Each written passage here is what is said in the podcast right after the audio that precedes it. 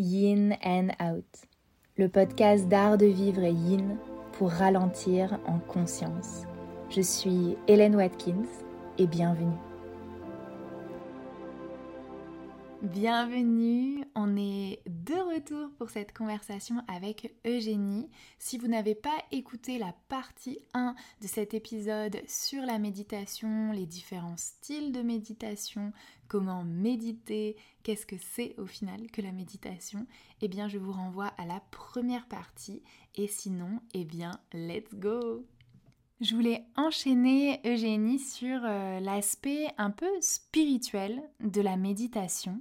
Et bah, parfois, on imagine en fait qu'on va avoir des expériences extraordinaires en faisant euh, de la méditation, qu'on va avoir des visions, qu'on va avoir des révélations, qu'on va connecter avec son moi profond. Parfois, on rencontre des gens qui sont assez loin sur le chemin spirituel, qui font ça depuis longtemps et qui presque euh, ont l'air d'être des personnes complètement euh, un peu étranges d'une certaine façon, la façon dont ils parlent, la façon dont ils se comportent, enfin voilà.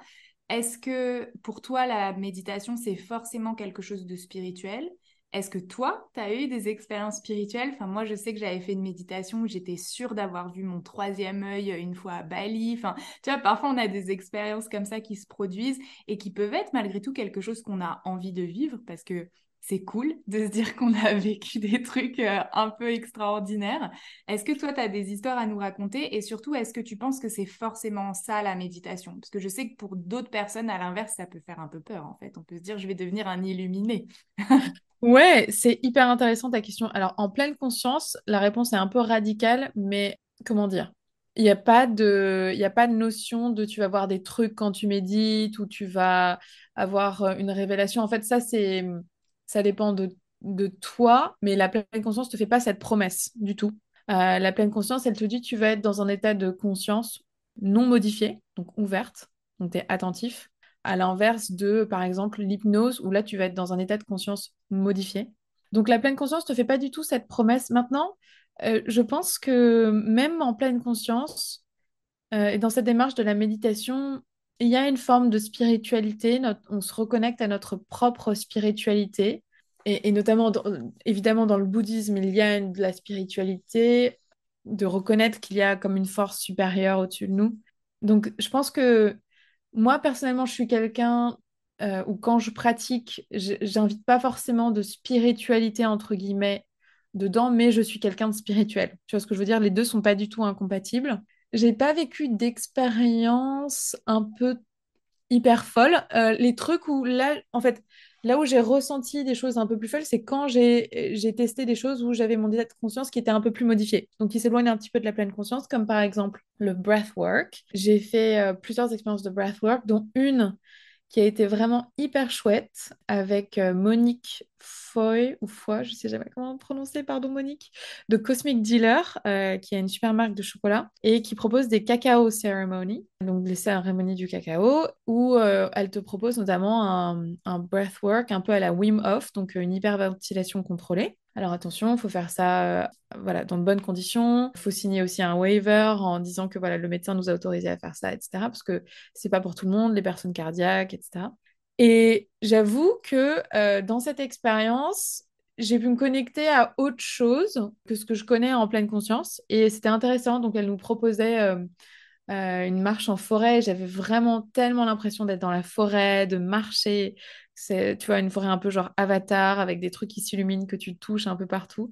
C'était euh, c'était assez fou. Et moi, je crois énormément à quelque chose, et j'en ai déjà parlé un petit peu tout à l'heure, mais c'est que la méditation, ça te connecte à ton intuition profonde. Et, et ça, c'est tellement précieux, c'est-à-dire que tu ça peut faire ressortir des émotions au moment où tu as besoin qu'elles ressortent. Ça peut t'aider à mettre le doigt sur quelque chose de difficile. La méditation, c'est être là avec ce qui est là. Donc, euh, donc moi, je je suis pas trop quelqu'un pour dire, euh, voilà, euh, je suis pas chamane, je suis pas tout ça.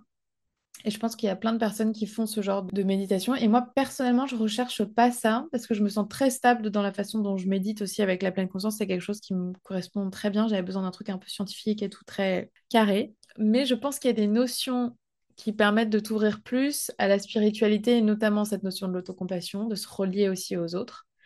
À soi et toutes les notions de gratitude, d'amour bienveillant, où tu utilises des mantras que tu diffuses, avec notamment cette vision de la sphère qui part de toi, des autres, et puis même des personnes avec qui tu as eu des conflits, ça c'est pas facile, et tu continues et tu continues et t'élargis. Et donc ça c'est quand même assez chouette. Je réfléchissais pour voir si j'avais... Non, l'autre jour été à mon yoga teacher training et on fait toujours une petite sieste, une micro-sieste de 10 minutes. Et je sais pas si j'étais en train de rêver ou pas, mais c'était trop bizarre. donc je, pense que j'étais dans une sorte d'état de, conscience modifié. Donc c'était vraiment euh, un petit shavasana euh, tranquille, tu vois, 10 minutes après le déjeuner. Et j'ai eu le sentiment qu'il y avait deux anges posés à côté de moi. C'était très bizarre.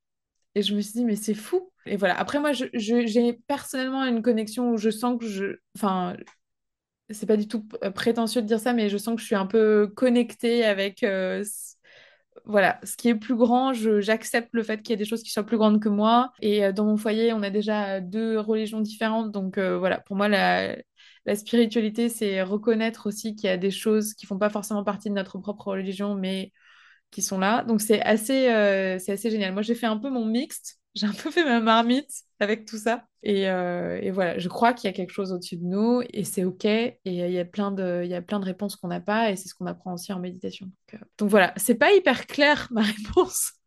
Si, moi j'aime beaucoup ce que tu mentionnes. Ça m'évoque le fait de réussir à être spirituel en gardant les pieds sur terre. Et ça, c'est quelque chose que moi j'essaye aussi de pratiquer vachement dans ma vie. Euh, je crois à plein de choses et j'essaye de ne pas transmettre mes croyances aux personnes en toujours bien nommant qu'est-ce qui est croyance, qu'est-ce qui est prouvé. Je fais hyper attention à ça pour que ça soit clair, pour pas, au-delà de transmettre, je dirais ne pas imposer mes croyances aux gens, réussir à, tout simplement avoir cette, euh, cette idée que je crois à des choses, tu crois à des choses, c'est super. On, peut, euh, on peut vivre comme ça et garder pour autant les pieds dans la réalité et vivre dans la réalité. Parce que je pense que ça peut être aussi un problème pour certaines personnes qui se déconnectent hein, complètement de la réalité au travers de la spiritualité. Et c'est pas le but. Et j'aime beaucoup du coup tout ce que tu mentionnes sur cette idée qu'on peut cultiver une forme de spiritualité qui au final nous correspond, peu importe nos croyances, peu importe notre religion, peu importe qui on est, et, euh, cultiver ça tout en restant bien ancré euh, les pieds sur la terre. Donc euh, non, c'était un joli partage. Merci Eugénie. Merci Hélène. Je voudrais maintenant qu'on passe peut-être à un aspect un peu plus conseil. D'abord, quand on médite parfois, on peut voilà, se prendre la tête, se dire qu'il y a des choses compliquées à mettre en place. Il faut absolument méditer tous les jours, ou alors qu'il faut méditer pendant un certain temps. Si on médite moins, ça va pas marcher. Enfin, voilà, plein d'idées préconçues sur la méditation, ou alors on attend quelque chose de la méditation. Je me rappellerai toujours d'un élève à moi qui était venu me voir à la fin d'un cours et qui m'a dit euh, Hélène, oh là là, euh, j'essaye de méditer, j'y arrive pas. Enfin, bon, il est joyeux, il était un peu frustré. Et je lui dis Mais tu fais comment? Et il me dit Bah, j'ai acheté le livre du Dalai Lama et du coup, j'essaye de faire comme ça et j'y arrive pas. Et j'étais là, bah ouais, c'est chaud. Tu démarres avec le Dalai Lama, quoi. La barre bien haute. voilà, c'est ça. Et donc, ça m'avait fait sourire et je m'étais dit, bah oui, en fait, on se met la pression dans tout, quoi. C'est. C'est tu cuisines un truc direct, tu veux être top chef, euh, tu chantes sous ta douche direct, tu veux faire The Voice. Enfin, voilà, c'est on veut tout de suite euh, être au max de nos capacités. Je pense mhm. qu'avec les activités de douceur de l'esprit, c'est encore plus dur. On accepte peut-être d'être débutant dans une activité sportive et encore parce que quand on est adulte, on a souvent tendance à aller dans les activités sportives où même si on est débutant, on a une forme d'aptitude. On va pas aller dans le truc où on sait d'avance qu'on est hyper nul. Moi, je sais que je sais pas du tout viser, par exemple, je vais pas m'inscrire dans un truc euh, de tennis, de basket ou je sais pas trop quoi. Je vais constamment euh, envoyer euh, la balle ou le ballon complètement à l'opposé. Je vais délibérément pas me mettre dans ce genre de situation. Sauf que bah, parfois, euh, avec la méditation, on n'a pas le choix. En fait, on doit euh, débuter en étant, euh, en étant cette personne qui ne s'est pas visée et qui se, retrouve, qui se retrouve à devoir tirer. Et qu'est-ce que tu peux conseiller du coup, Eugénie, quand on débute? C'est quoi les, les solutions? Qu'est-ce qu'on peut mettre en place pour que ce soit un petit peu plus facile? Mmh Alors, c'est très juste ce que tu dis. Déjà, il faut avoir le courage de commencer Et la chose la plus importante, c'est qu'il faut avoir le courage de continuer parce que euh, sinon, ça ne peut pas marcher.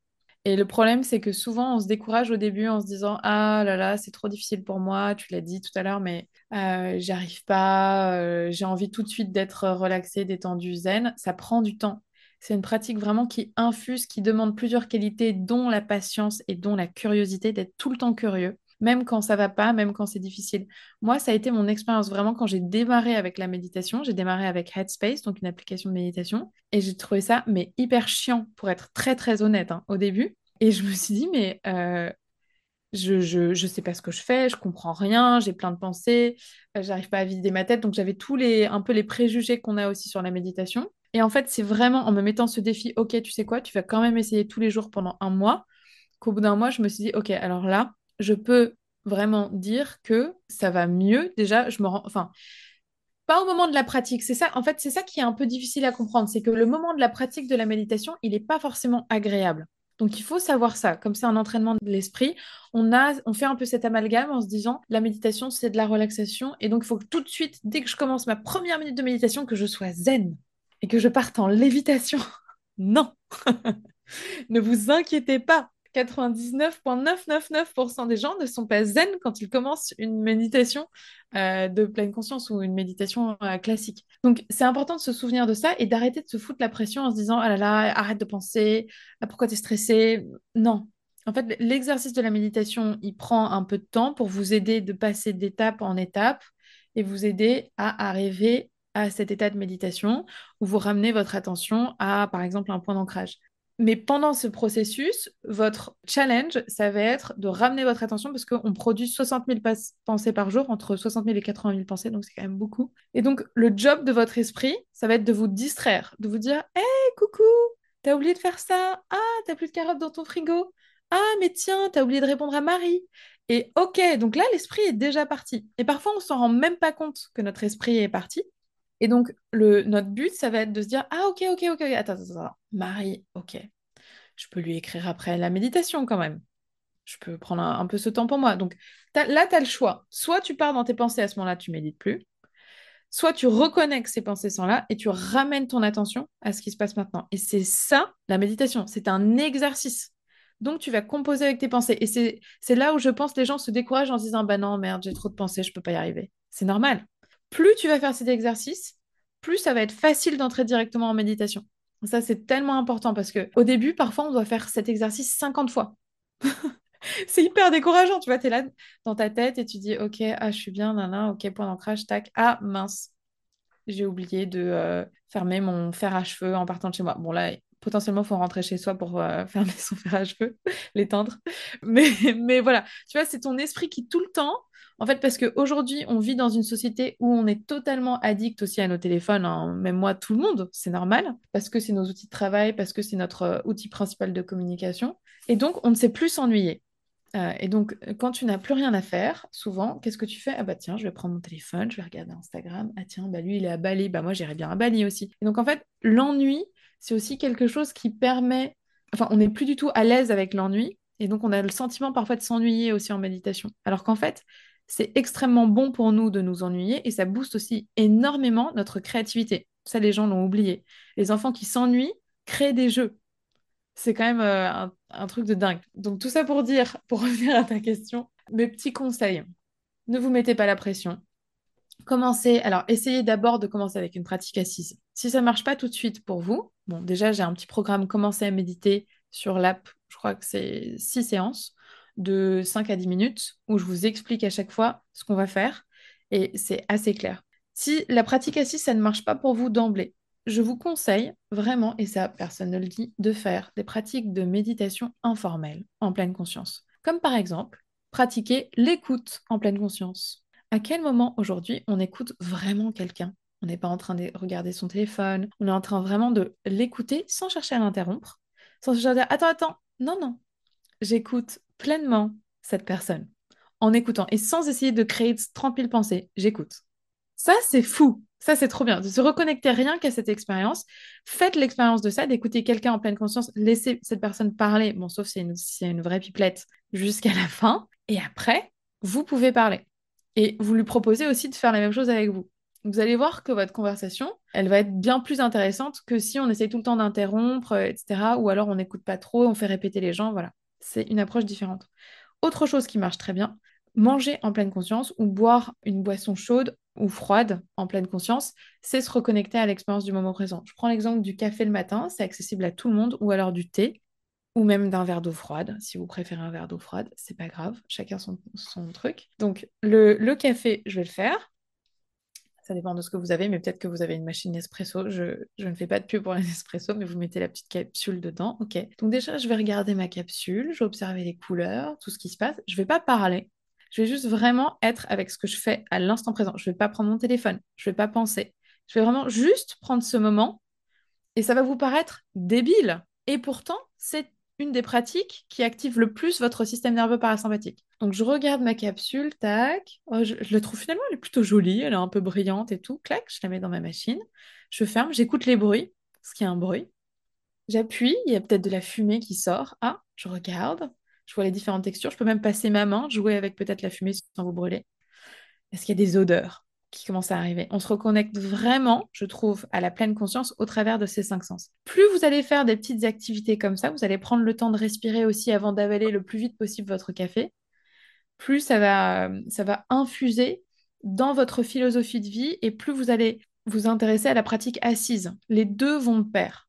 Les deux marchent bien ensemble. Mais c'est sûr que si on ne fait pas cet effort de s'asseoir et de méditer, ça va être compliqué de vraiment bénéficier des bienfaits de la méditation sur le long terme. Donc moi, ça c'est mon conseil. Et la dernière chose, la petite clé que je fais tout le temps et qu'on propose aussi avec les Nations Unies, c'est l'exercice des trois respirations conscientes où c'est bête, mais c'est pour moi, c'est comme un sas de transition entre euh, différentes activités. Donc, par exemple, je passe d'un call à un autre, et ben, je vais faire les trois respirations conscientes, je m'installe sur ma chaise, je ferme doucement les yeux.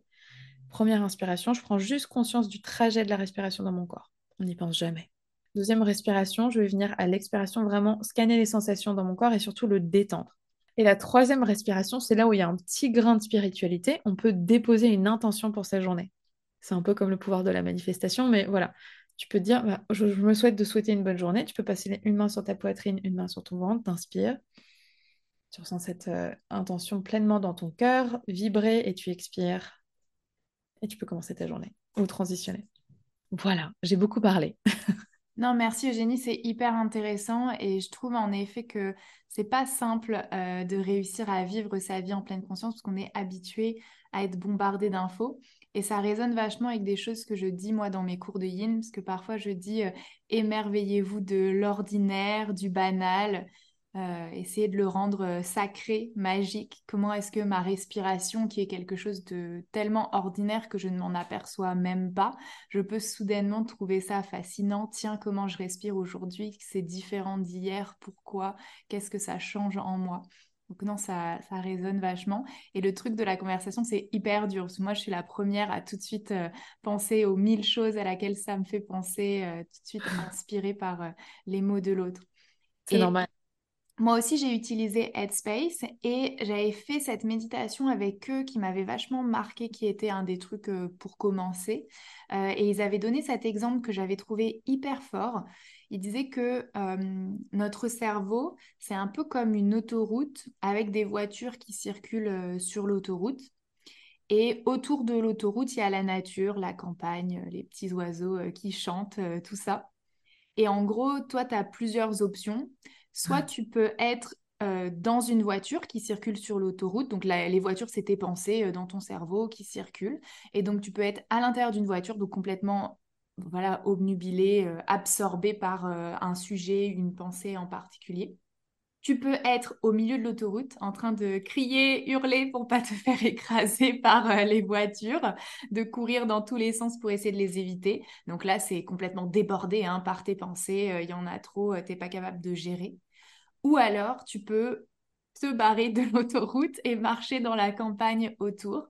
L'autoroute est toujours là, les voitures circulent toujours, mais toi, tu as décidé pendant un temps d'aller respirer un petit peu plus loin et tu y retourneras plus tard. Ça n'a pas arrêté le processus, les pensées circulent toujours d'une certaine façon dans ta tête, mais toi, pendant un temps, tu les regardes pas, tu les laisses défiler loin de toi et t'amènes ton attention ailleurs.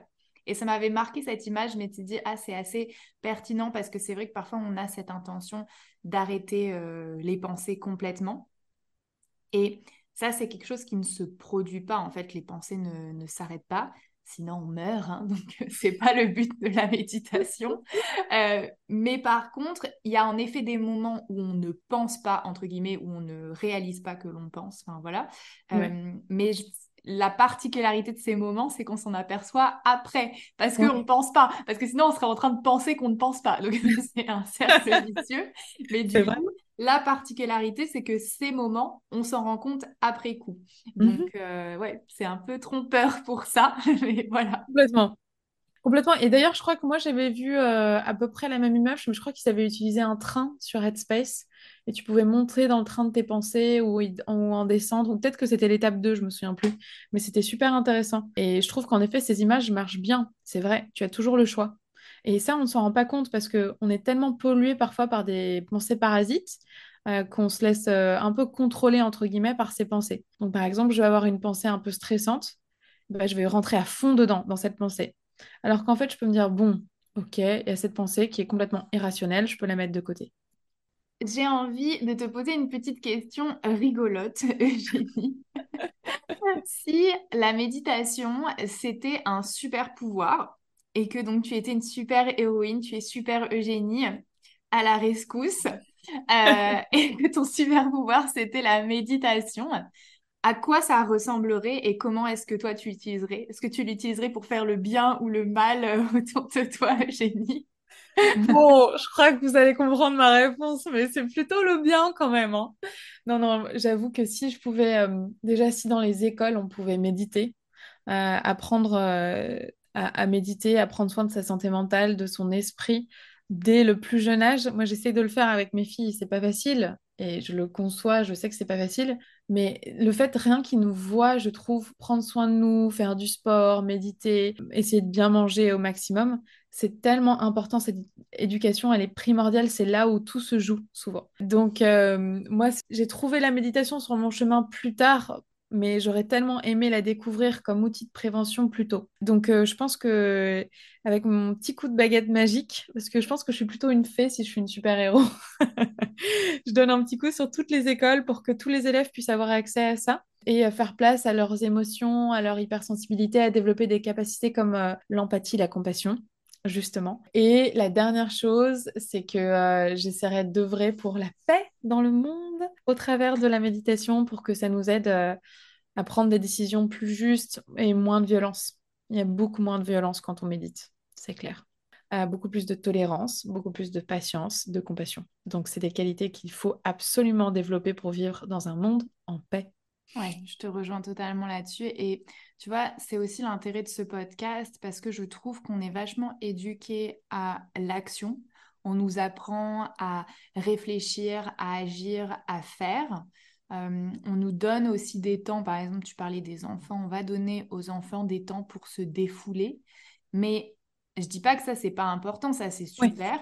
Mais par contre, il faut aussi qu'on intègre bah, l'opposé du spectre hein, et avoir des temps pour apprendre à revenir au calme, pour apprendre à se recentrer, pour apprendre à voilà, trier ses pensées, calmer ses émotions, avoir aussi cette relation avec soi. Alors là, on est deux femmes. Souvent, les femmes sont un petit peu plus éduquées à connecter à leurs émotions, mais je trouve que chez les hommes, c'est parfois pire.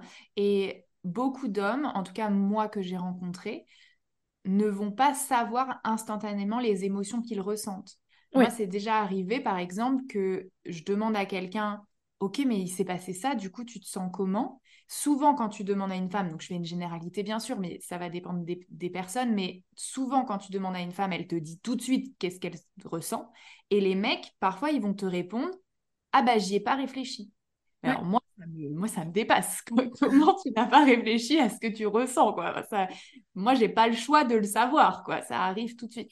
Et je pense que c'est vraiment aussi une, une éducation hein, dans la société. On va être plus, euh, quand on est une femme, voilà, éduquée à l'émotionnel que quand on est un homme. Mais du coup, la méditation nous invite à ça aussi, à trier nos émotions, parce que peut-être je pense instantanément que je ressens quelque chose, mais c'est pas tout à fait ça. Parce que parfois, on n'ose pas se l'avouer. Parfois, quand on ressent des émotions comme la jalousie, la rancœur, on n'a pas envie de se dire. On dit non, je ressens pas de la jalousie, c'est juste elle que c'est une pétasse. Voilà, c'est pas moi du tout qui ressent de la jalousie, voyons.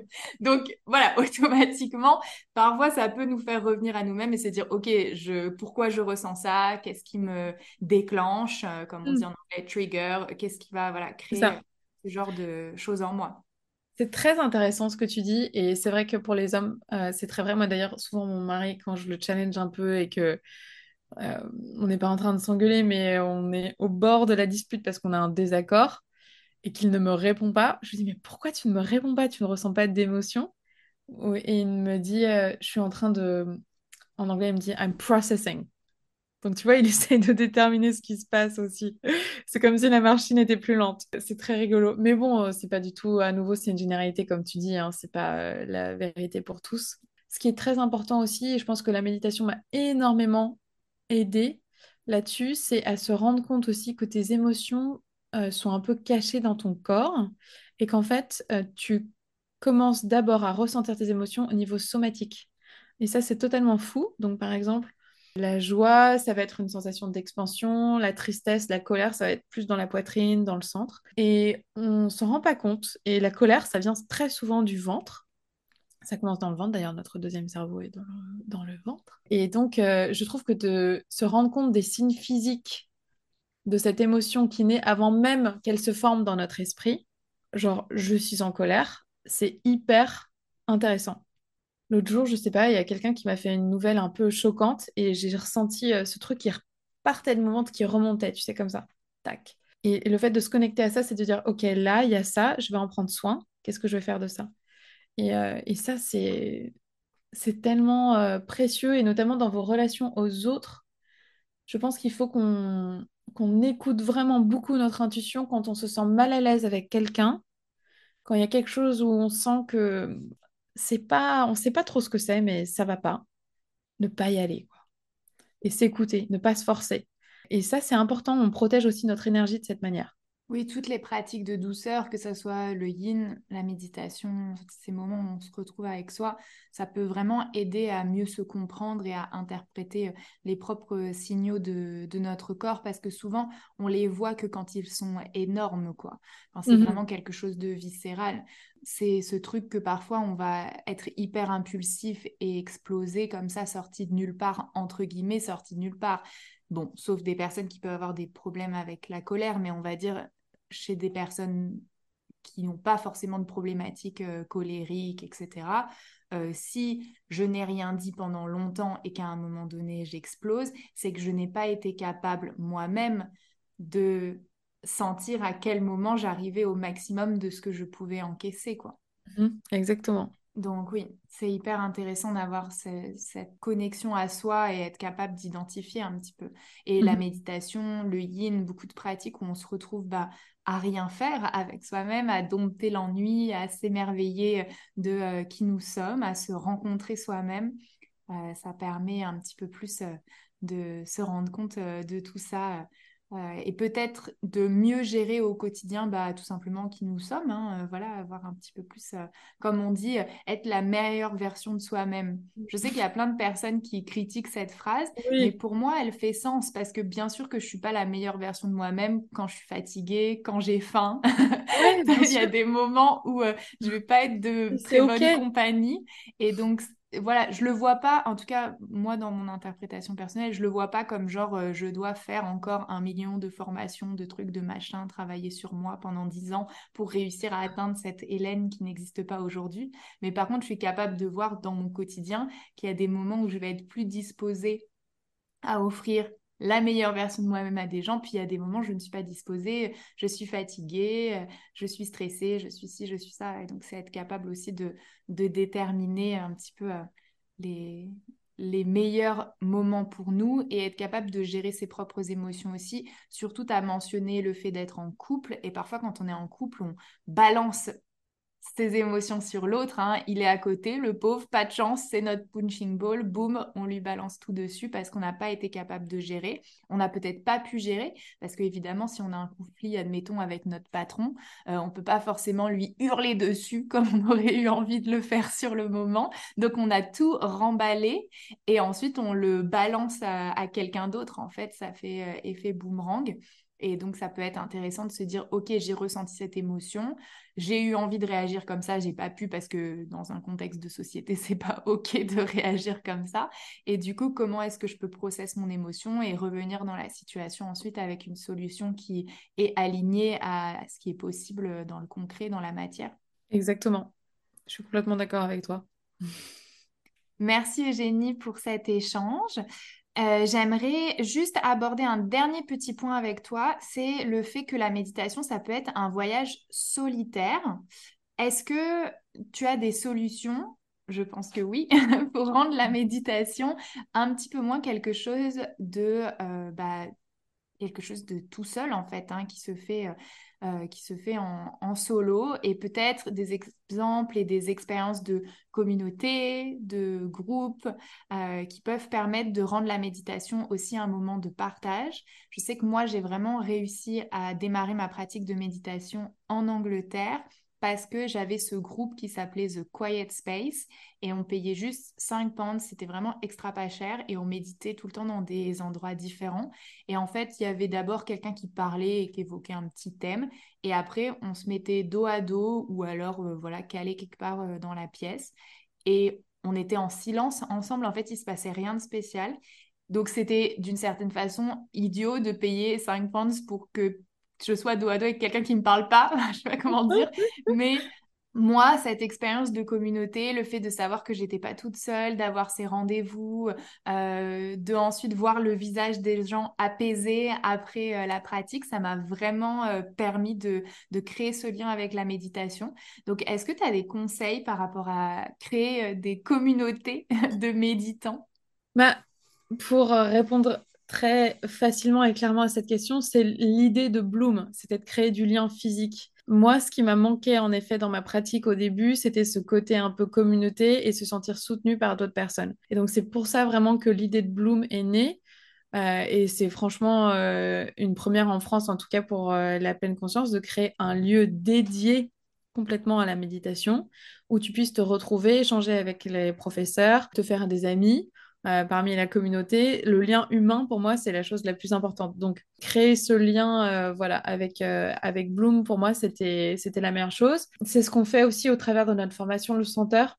C'est vraiment trop bien. Là, je vois, on, je donnais donc la deuxième séance hier. il y a plein d'affinités, d'amitiés qui naissent de ça et qui permettent ensuite de se motiver. Je sais qu'il y a des groupes WhatsApp qui se créent. Là, on en est déjà à notre septième promotion du Senteur, du cycle de méditation Senteur, pour vraiment ancrer cette pratique dans son quotidien et les gens continuent de se voir, euh, ils créent des ateliers ensemble, enfin c'est trop trop bien. Donc il y a vraiment ce sens de la communauté qui se crée et euh, pareil, on a de plus en plus de personnes qui s'abonnent à notre studio et euh, qui se reconnaissent, qui deviennent amis. voilà, donc c'est quelque chose que j'ai vraiment souhaité et je suis trop contente de voir que ça fleurit, que ça bloom. Après, il y, a des rassemblements, en effet, moi je pense que, et c'est bien de d'expérimenter aussi au travers des retraites. Euh, il y a cet aspect où vous allez aller plus loin dans votre pratique, notamment, et euh, c'est intéressant ce que tu as dit, alors oui, tu as payé 5 pounds, mais euh, c'est tellement difficile d'être en silence dans nos vies volontairement pour faire un peu une détox de notre esprit, de la parole aussi, on parle tellement, on dit des choses tellement aussi par courtoisie, tu vois, enfin, il y a des choses qu'on n'est pas obligé de dire, ça fait vraiment du bien et on se connecte aussi aux autres euh, de cette manière. Moi, ce que j'aime dans les retraites, c'est le côté tarif, tu mets les pieds sous la table. Bon, tu vas méditer, tu vas faire du yoga, peu importe ce qui est au programme, mais tu te laisses porter complètement par le planning et tu en silence, tu es là pour prendre soin de toi. Ça, c'est quand même un truc exceptionnel donc voilà, donc je, recommande les expériences en groupe évidemment. Et après, donc sur notre application, on a mis aussi une option commentaire pour se motiver dans les challenges. Et, euh, notamment là, on a un petit challenge d'octobre. Donc euh, il faut se lancer et euh, se dire, bah voilà, aujourd'hui j'ai fait ma petite pratique du jour, etc. Pour pouvoir avancer un peu plus. Mais oui, bien sûr, moi je suis à fond pour essayer de méditer en groupe au maximum. Donc venez nous voir dans les studios Bloom ou regardez ce qui est autour de vous. Et, et voilà. Mais avec l'application de Bloom Space, on essaye d'ouvrir de plus en plus en dehors de Paris des cercles de méditation. Donc, on va en parler ensemble, Hélène. Oui, ramener un bloom, un bloom dans le sud-ouest, je suis pour. Ça serait trop bien. Merci beaucoup Eugénie pour ton temps et pour cette conversation qui était pleine de punchlines et de pépites. Donc euh, je suis trop ravie. J'espère que euh, les petites clés euh, que tu as données vont encourager tout le monde à, à, commencer ou à continuer une pratique de méditation. Et donc n'hésitez pas à télécharger The Bloom Space. Dans les notes de l'épisode, vous allez retrouver les super conseils que Eugénie a donnés avec les noms de personnes pour découvrir l'autocompassion l'accès également en direct à l'application The Bloom Space, le site de Bloom si vous êtes à Paris pour euh, aller faire un cours euh, dans euh, leur studio. Donc voilà, toutes les infos, toutes les infos en note de cet épisode. Merci encore Eugénie. Merci beaucoup Hélène, à bientôt. Merci d'avoir écouté cet épisode. S'il t'a plu, tu peux partager ton avis sur ton application d'écoute préférée et je te dis à très vite pour un nouvel épisode de Yin and Out.